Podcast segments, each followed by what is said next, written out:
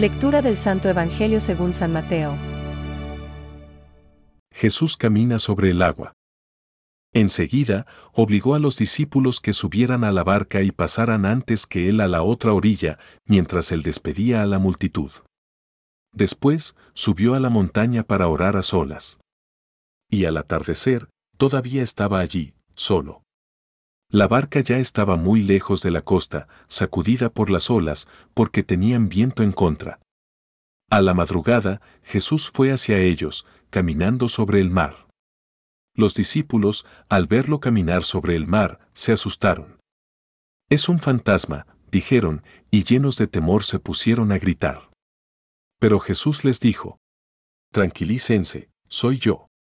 No teman.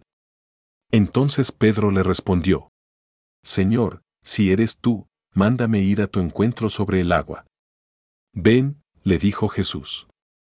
Y Pedro, bajando de la barca, comenzó a caminar sobre el agua en dirección a él. Pero, al ver la violencia del viento, tuvo miedo, y como empezaba a hundirse, gritó. Señor, sálvame. Enseguida, Jesús le tendió la mano y lo sostuvo, mientras le decía, Hombre de poca fe, ¿por qué dudaste? En cuanto subieron a la barca, el viento se calmó.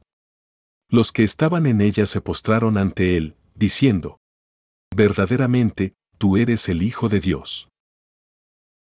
Es palabra de Dios. Te alabamos, Señor. Reflexión. Empezó a hundirse y gritó, Señor, sálvame. Hoy, la experiencia de Pedro refleja situaciones que hemos experimentado también nosotros más de una vez. ¿Quién no ha visto hacer agua sus proyectos y no ha experimentado la tentación del desánimo o de la desesperación?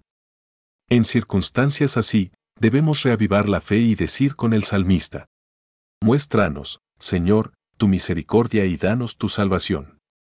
Para la mentalidad antigua, el mar era el lugar donde habitaban las fuerzas del mal, el reino de la muerte, amenazador para el hombre. Al andar sobre el agua, Jesús nos indica que con su muerte y resurrección triunfa sobre el poder del mal y de la muerte, que nos amenaza y busca destrozarnos. Nuestra existencia no es tan bien como una frágil embarcación, sacudida por las olas, que atraviesa el mar de la vida y que espera llegar a una meta que tenga sentido. Pedro creía tener una fe clara y una fuerza muy consistente, pero empezó a hundirse. Pedro había asegurado a Jesús que estaba dispuesto a seguirlo hasta morir, pero su debilidad lo acobardó y negó al Maestro en los hechos de la pasión. ¿Por qué Pedro se hunde justo cuando empieza a andar sobre el agua? Porque, en vez de mirar a Jesucristo, miró al mar y eso le hizo perder fuerza y, a partir de ese instante, su confianza en el Señor se debilitó y los pies no le respondieron. Pero, Jesús le extendió la mano, lo agarró y lo salvó. Después de su resurrección, el Señor no permite que su apóstol se hunda en el remordimiento y la desesperación y le devuelve la confianza con su perdón generoso. ¿A quién miro yo en el combate de la vida?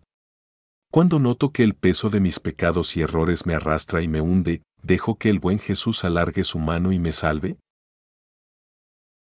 Pensamientos para el Evangelio de hoy. Otro beneficio de la oración es que hace que el tiempo transcurra tan aprisa y con tanto deleite, que ni se percibe su duración. San Juan M. Bayani.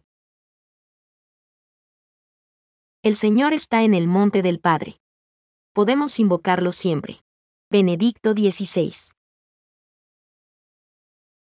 De una manera fragmentaria y de muchos modos habló Dios en el pasado a nuestros padres por medio de los profetas. En estos últimos tiempos nos ha hablado por su Hijo. Cristo, el Hijo de Dios hecho hombre, es la palabra única, perfecta e insuperable del Padre. En Él lo dice todo, no habrá otra palabra más que esta. Catecismo de la Iglesia Católica, número 65.